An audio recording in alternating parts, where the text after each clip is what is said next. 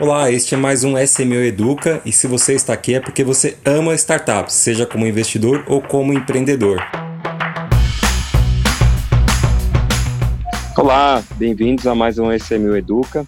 Aqui é Rodrigo Carneiro e estou aqui com dois convidados. A Marília, tudo bem Marília? Boa tarde. Boa tarde, tudo certo, Rodrigo?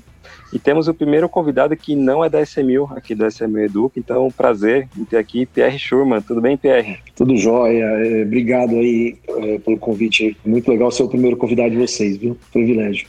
Eu falei, o primeiro convidado não SMU, não executivo, mas é um investidor da SMU também através uh, do, do, fundo de investimento. Mas realmente ajuda bastante a gente aqui em, com a parte de, de conselhos, mas também é investidor aqui da SMU através do fundo, né, Pierre?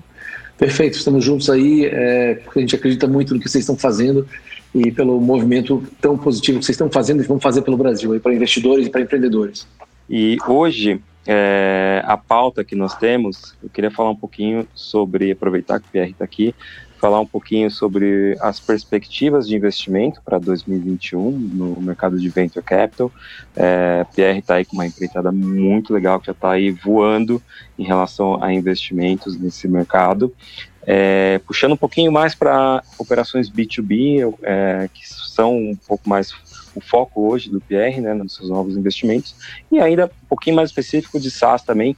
Então, temos aí é, um especialista com muitos anos de experiência é, neste mar aí de startups e também nesse setor de investimento em venture capital. Então, Pierre, de novo, eu queria ressaltar que seja muito bem-vindo ao nosso episódio de podcast. É um grande prazer ter você aqui no SMU Educa antes da gente dar início definitivamente ao tema do episódio de hoje, é, o que você acha de você se apresentar para as pessoas, para os nossos ouvintes, contar um pouco da sua história? Eu sou um empreendedor serial, de verdade, né? Eu estou na Novini, que é minha sétima empresa. É, fui, comecei nesse mercado de tecnologia em 97, onde eu aprendi a programar e criei o que foi o segundo maior site de busca, junto com dois sócios. Depois uh, investi lá em 2000, 2001, comecei a investir em startups, quando nem chamava startups. Uh, voltei depois para o mundo tradicional e de 2011 até 2009 eu, eu fundei e depois junto com o João Kepler a gente escalou a Bossa Nova, que é líder na América Latina em número de investimentos. A gente fez mais de 700 investimentos só nos últimos cinco anos. É, então tem uma experiência bem ampla aí. É, a gente é investidor da SMU, investidor é, de várias startups aqui no Brasil. E no último ano e meio, agora já vai fazer um ano e meio, eu saí da, do dia a dia da Bossa, continuo sócio para fundar a Nuvini, que tem uma tese de investimento através de aquisições, aquisição de empresas de SaaS. Então, um pouquinho do meu histórico.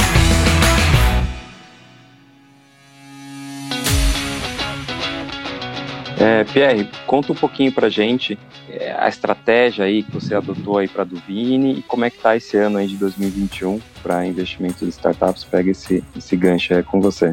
A, a tese da Nuvini ela está em cima de uma tese macro aí é, que ela vem já desde a época da Bossa, né, que continua lá na Bossa, é, que, é que o mercado de startups e o mercado de empresas que vão atender é, a pequena e média empresa, ou seja, startups atendendo é, os mais de 16 milhões de MEIs e, e, médias empresas que a gente tem no Brasil, vão ser a próxima onda da evolução, da transformação digital. A pandemia está acelerando esse processo como um todo, uh, mas você olha o mercado lá fora e você olha o que aconteceu uh, especificamente em SaaS, que é uma área onde gente está mais focado, mas em, em, software como um todo, né? Software ocupou e continua ocupando uma parte importante dessa transformação que tem um viés é, econômico, sem dúvida, mas tem algo muito importante, porque quando o dono da padaria, o dono da ótica, o dono do posto de gasolina consegue mensurar melhor seu marketing, consegue reter melhor seu cliente, consegue fazer gestão do seu dia a dia, do seu fluxo de caixa, é, saindo do plano Excel, indo para um aplicativo, tendo isso online, de uma forma previsível, a vida dele se torna melhor, a vida de quem trabalha com ele se torna melhor, e o Brasil anda um pouquinho mais rápido, né? Então tem um impacto social que não é tão indireto assim, desse movimento de startups no Brasil, não só de SaaS, startups no Brasil. Acredito muito nessa forma de evolução do nosso mercado. Ou seja, você está apostando realmente não só nas empresas em si, mas é, é um desenvolvimento do Brasil, né? É, é comprar do Brasil que essas empresas vão ajudar essas pequenas e médias empresas também, né? Perfeito. A, a evoluírem. E, e, aí dentro disso, né, falando de 21, né, quando a gente olha aí, estou nesse mercado há bastante tempo, aí já há 10 anos no mercado de investimento, desse último ciclo, né, a gente teve diferentes estágios Uh, lá em 2014, 13, 14, você teve uma onda onde nasceu o Nubank, onde nasceu a Crédito, onde nasceu outras empresas aí. Na sequência, teve uma crise no Brasil que acabou causando impacto no volume de capital disponível para venture capital e para startups. Selic estava lá em cima, né, 14, 15, 16%. E agora a gente vive um momento muito feliz do ponto de vista de startups, né, de novo falando, por quê? Porque a gente viu uma transformação digital acontecendo, uma aceleração muito grande. A gente viu a Selic a 2, que eu sei que ela deve ser ajustada aí, mas não vai voltar a 14 tão cedo. Uhum. É, ver empresas, como eu comentei, umas créditos, Nubanks e outras né, navegaram esse mercado, é, uma própria móvel, MyFood, transformando e crescendo, se tornando grandes empresas, ou seja, efetivamente conseguindo mostrar que é possível você começar uma startup do zero, escalar e crescer ela e um mercado gigantesco ainda. Tem muito oceano azul pela frente aí, é, de lugares onde novas startups vão poder navegar. Às vezes são nichos, mas são nichos de 100, 200, 300 milhões de reais, que são nichos grandes, onde startups vão poder nascer, crescer e se desenvolver. É, e os investidores vão poder surfar essa onda junto. Nós percebemos, assim, fazendo uma retrospectiva rápida aqui, obviamente, há exatamente um ano atrás, né, quando estávamos lá em março de 2020 é, foi um impacto grande, né, o, com, com, os investidores, teve um susto ali, né, estamos, na, acho que, praticamente nas semanas onde tivemos aqueles é, circuit breakers sequenciais, exatamente um ano atrás. Então, obviamente, todo investidor estava assustado, mas logo depois disso, é, acho que seguindo até a retomada aí da bolsa, os investimentos em startups voltaram muito rápidos e foi um recorde, né, em 2020. E olhando o 2021 como começou, vem na mesma toada, né? E aí, Pierre, é, conta um, um, pouco aqui para gente a, a, estratégia da Nuvini um pouco mais. E se vocês também estão aí nessa toada, vocês estão é, começaram 2021 bem também, como é que vocês estão? É curioso, né? Porque quando fundei lá em novembro de né, 2019, todo mundo achou, pô, que momento bom, momento ideal, aí veio a Covid, veio o começo da Covid, né, essa crise, é, onde é, as pessoas me ligavam, meus amigos me ligavam, falavam, pô, você é louco, você decidiu sair, né, do negócio super consistente, estável, que é a bossa, para fundar um novo negócio, no pior momento da história para se montar um negócio.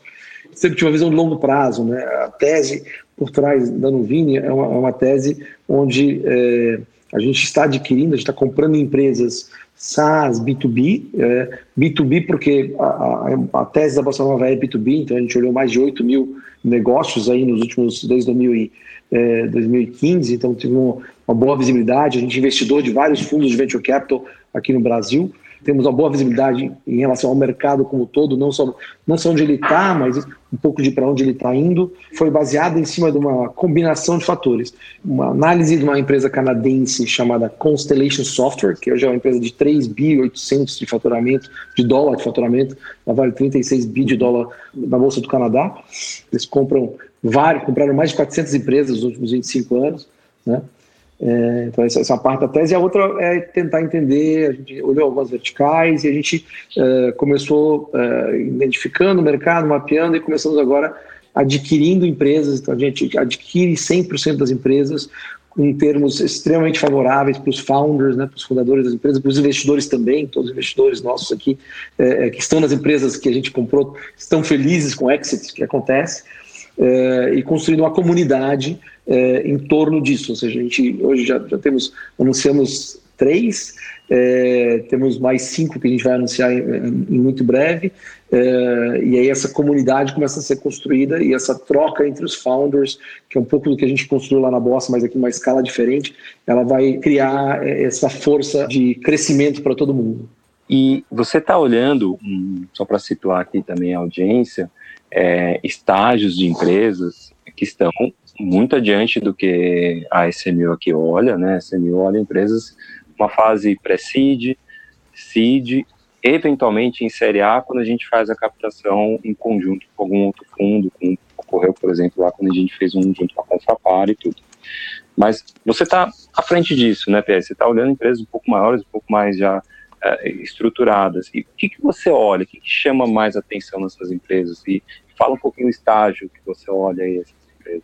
A gente está olhando empresas maiores, elas estão mais à frente e aí tinha uma tese inicial para olhar empresas entre 4 e 10 milhões de reais de ARR. A ARR é o faturamento anual, na verdade, é o faturamento mensal multiplicado por 12, então, que é o ARR, faturamento anual das empresas. Né? E a gente subiu essa régua. Então, a gente até olhou algumas empresas menores com um faturamento de 5 a 4, a 3, a 6, e hoje a gente está olhando empresas que faturam, tem o MRR, faturamento mensal mínimo, é, de um milhão de reais. Ou seja, na linha do tempo devem faturar, devem gerar 12 milhões de reais de faturamento, talvez um pouquinho mais.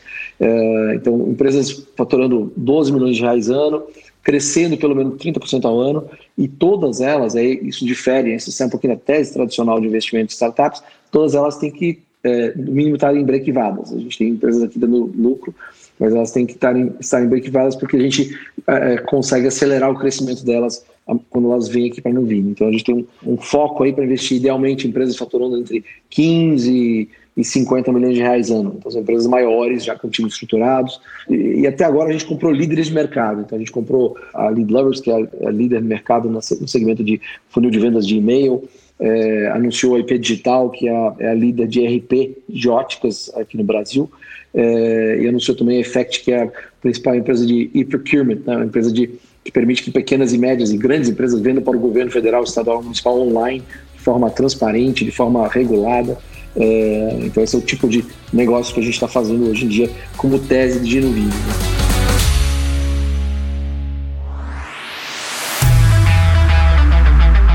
Eu gosto muito dessa tese, eu tive o privilégio aí de conhecê-la logo quando foi lançada aí e venho acompanhando.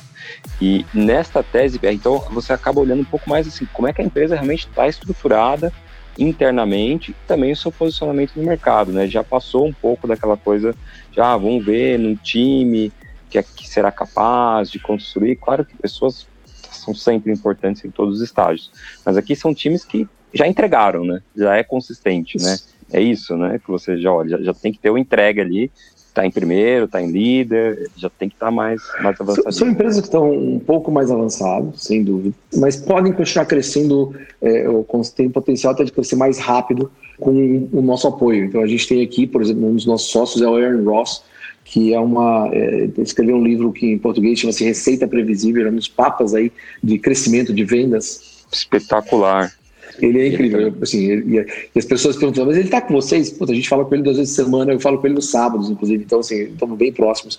Ele mergulha, ele, ele dá uma, vários insights na construção das máquinas de vendas né, das empresas. Quando a empresa chega no estágio que a gente está olhando elas, né, 12, 15, 20 milhões, tem um bom produto, sem dúvida, mas curiosamente o desafio não está tanto no produto, ele, ele, é um desafio que passa a ser um desafio mais de vendas, especialmente né, falando de B2B, uhum. é um desafio de vendas. Então, é, mais programador, embora a gente todo mundo fale, ah, falta programador, falta programador, vai faltar um, um número grande de pessoas que saibam vender também porque quando você está falando de SaaS e B2B, e vendas por e-mail e vendas internas, é, acho que tem um, um, oceano aí de vagas em aberto também na área de vendas. E aí, por exemplo, trazer o Aaron Ross ajuda a mapear melhor os processos de vendas, a permitir que essas empresas escalem, cresçam mais rápido do que elas vinham crescendo, inclusive faz todo sentido, né? O, Aaron Ross uh, e você junto e a sua equipe uh, neste nicho, porque o pouco que eu conheço, a gente tem algumas empresas aqui nesse meio que também são B2B,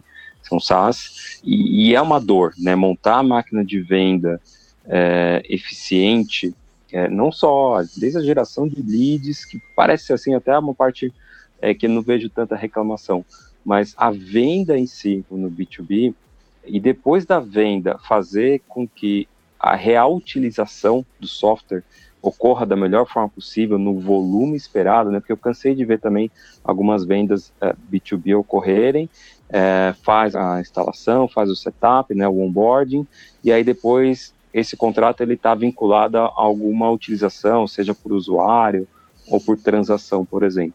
E aí você não tem adesão por parte da empresa, né? Você Perfeito. tem ali uma resistência.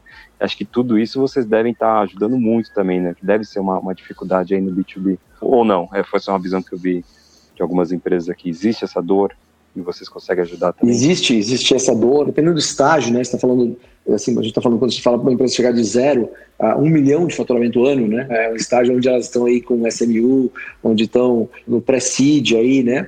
É, às vezes até um pouquinho mais. E aí, quando você vai de 1 a 10 é um outro, de 1 a 5, sei lá, um estágio, de 10 a 50 é um outro estágio totalmente diferente. Então, assim, é, tem empresas que conseguem, imagina uma maratona, então, correr os primeiros 20 quilômetros, muitas pessoas conseguem. Os últimos quilômetros começam a ficar mais difíceis, porque você tem dificuldade de, de escalar os canais de marketing, de escalar o funil de vendas, de replicar o que funcionou quando você era menor. É, o, o próprio mercado, embora ele, ele seja grande, às vezes você achou um nicho dentro do mercado muito grande, e você está navegando lá, o oceano azul naquele nicho que é um nicho grande, é um nicho de lá, 20 milhões de reais, 30 milhões de reais, 50 milhões de reais, grande em relação né, ao, ao todo. E você acha que o mercado é muito maior. Sim. Né, mas você está navegando um nicho do mercado. E aí, quando você chega perto do fim do nicho, dentro do mesmo mercado, né, vamos pegar aqui o mercado, vamos falar das nossas empresas, o mercado de marketing, o mercado de é, IRP, o que seja. Quando você começa a chegar perto do fim do nicho, você tem que, achar outros nichos, outras formas de, de alcançar aquele mesmo mercado. Então, para continuar crescendo na velocidade que você vem crescendo, as empresas, sim, precisam constantemente de apoio e de interações de ajustes para manter esse ritmo, que não é o ritmo de startup investida por fundo, seja, não está triplicando de tamanho, não está quadruplicando de tamanho, mas está crescendo aí seus 40%, 50%, 60% ao ano, em cima da base já de 12, 15 milhões, que é um número respeitável. Né? Isso demanda, eu escutei uma vez, foi até num dos eventos da Bossa, é, se eu não me engano agora, se não pode, foi um dos co-founders do Quinto Andar, que ele mencionou que em alguns momentos, e deve ser exatamente esse momento que você pega, que você está falando, o desenvolvimento começa da startup, ele começa a ser tão rápido e tão mais difícil que muitas vezes a pessoa jurídica, que é, seria a própria empresa, acaba se desenvolvendo mais rapidamente do que as pessoas físicas e muitas vezes os seus fundadores. E é nesse exato momento que os founders precisam de apoio e precisam de humildade também para saber que eles precisam de ajuda. Né? Eventualmente precisa de um chefe, precisa de um novo comandante, precisa de um grande investidor por trás para poder trazer essa experiência para eles. E eu lembro que quando você me contou um pouquinho da Nuvini, eu lembro que você tocou muito nesse ponto, você queria trazer um super plano de desenvolvimento ali para os founders, né, para eles poderem realmente é, navegar aí por esse crescimento é, nessa faixa que você falou de faturamento. Então, conta um pouquinho o que, que vocês estão fazendo aí para esses founders, como é que é um founder da, de uma empresa adquirida aí pela Nuvini, né, como é que ele Bom. tem aí de aí com? É, então, a primeira grande contratação, eu trouxe uma pessoa aqui para a área de investimentos, porque a gente tem um plano aí ainda, tem um plano de bolsa de valores, mas uma pessoa que eu interna mesmo do, do time foi a Carol Carioba, que é a nossa Chief People Officer, que foi VP de RH do Google para América Latina, do WeWork, é, também trabalhou na HBO e tem uma experiência muito grande de empresas de tecnologia, também trabalhou no Santander e de empresas tradicionais, é, porque no final do dia é, o desafio é, é esse, ou seja, as empresas crescem muito, em média, muito mais rápido do que os founders, que os times e que as pessoas. Então a gente precisa, é, aqui quando a gente está trazendo a empresa, a gente faz assessment com os founders, faz workshop, faz mapeamento, entende quais são as vagas que estão em aberto, porque todo mundo tem vaga aberta hoje em dia, se, se, essas vagas vão ser preenchidas internamente e se as pessoas que vão preencher essas vagas precisam de capacitação. Se elas não vão ser preenchidas internamente, aonde, em que momento a gente precisa começar a abrir contratação externa? Como é que a gente cria eh, esse vínculo, porque as empresas rodam de todo mundo com sua cultura independente, de forma separada, estratégia separada, é, como é que a gente garante que as pessoas estão vindo, né, as empresas conseguem não só estar é, tá alinhado com cultura, a gente faz isso através de enfim, uma série de dinâmicas, mas conseguem ter velocidade para acompanhar a empresa. Então, o grande driver nosso, a Nuvini nada mais é do que uma série de founders e vários times remando na mesma direção. Então, tirando as pessoas aqui, são vários servidores e um monte de código. É, é mas o, uhum. business aqui são as pessoas. Né? O que vai fazer a Nuvini chegar onde quer chegar são as pessoas, são os founders e os times. Né? Então, é importante lembrar sempre que a gente está falando de empresas que têm 80 a 140 colaboradores, aqui já somos é, hoje perto de 400 pessoas aqui. A gente termina, provavelmente abril, sendo uma empresa com 600 pessoas, né? O final do ano está perto de 900 pessoas. É muita gente, certo? É muita gente. Uhum. É, é, e aí precisa dar um foco muito grande em pessoas para garantir que está todo mundo alinhado, que, tá todo mundo, que a gente está conseguindo alinhar expectativas não só dos founders, mas dos times que estão lá, porque o mercado, obviamente, é um mercado altamente competitivo e temos que motivar os times, não só reter, mas motivar os times a estar com a gente. É legal a forma que você conta, né? Que é, é diferente de, de um gestor de um fundo, né? Onde aquele gestor ele faz ele investiu, ele tem um stake ali, ele tem um pedaço da startup.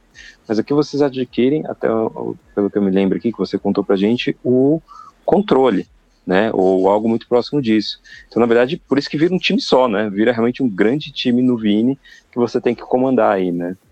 É isso, assim, é, de novo, os founders rodam de forma independente, é, os times rodam de forma independente, mas a, a intenção e a vontade, né, é, individualmente cada empresa e em conjunto aqui, como no Vini, ela está alinhada. Um caso super curioso uma empresa que a gente comprou agora, e que a gente fez um workshop lá de cultura e valores, a consultoria que fez, né, foi apresentar lá para os founders lá os nossos valores. Eu falei, não, vocês são, tem os valores assim, assado, sabe? E eles entenderam que a consultoria está falando dos valores deles.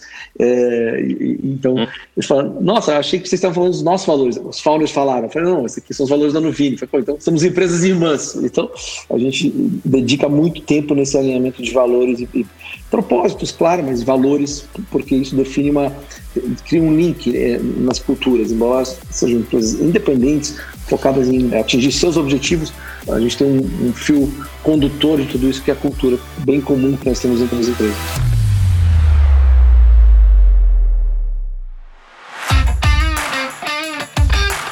Eu tô aqui ouvindo tudo que vocês estão falando e tô achando tudo muito legal. E me veio à mente agora é, dentro dessa questão de expectativas para o ano de 2021, é, quais são os setores, os segmentos de mercados que vocês mais veem com perspectiva de crescimento? Quais seriam as apostas de vocês para o ano de 2021? Existem os meio óbvios, devem crescer mais. Então, quando a gente fala de logística, é, de educação online, transações financeiras, meios de pagamento, fintech de uma forma geral, parece ser meio óbvios e crescem.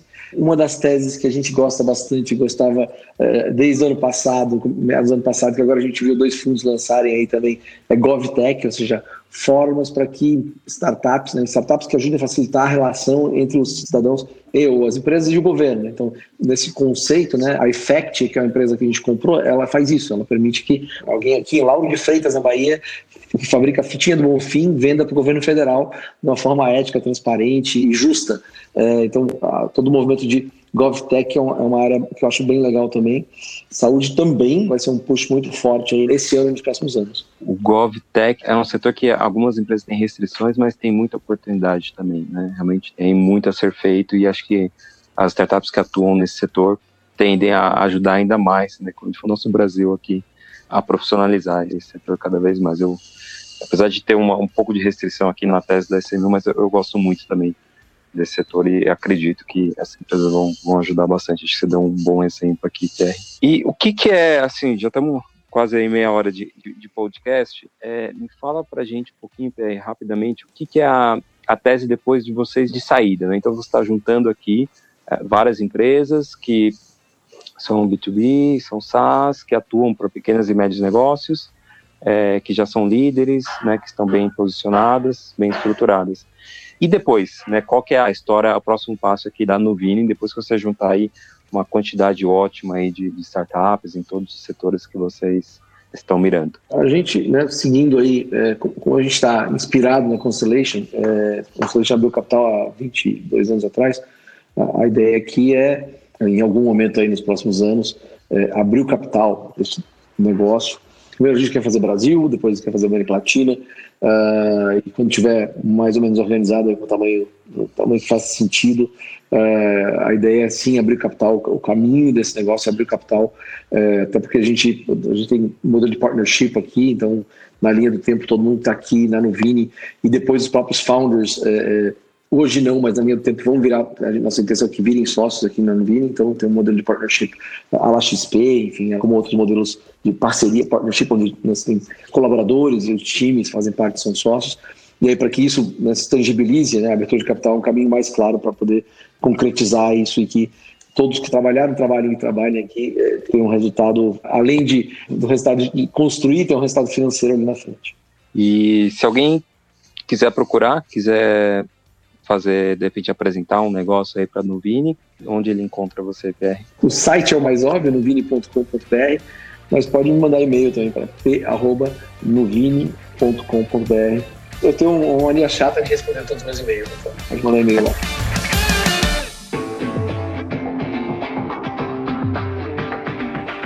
Acho que a gente já está caminhando para os finalmente aqui do episódio, é, desse primeiro episódio com um convidado é, externo da SMU, que nós temos o prazer de receber você, Pierre. É, eu gostaria realmente de agradecer a sua participação. Queria agradecer muito, Pierre, é, admiro muito, desde a primeira vez que conheci, realmente rápida, extremamente conhecedor e experiente foram aí várias conversas aí, bate-papos, que ajudou muito a SMU a chegar, né, onde ela chegou, e tenho certeza que vai ajudar aí também nos próximos passos aqui nossos. Então, Pierre, obrigado por estar aqui mais uma vez e obrigado aí por toda a ajuda que você né, me deu aqui como Rodrigo e como SMU.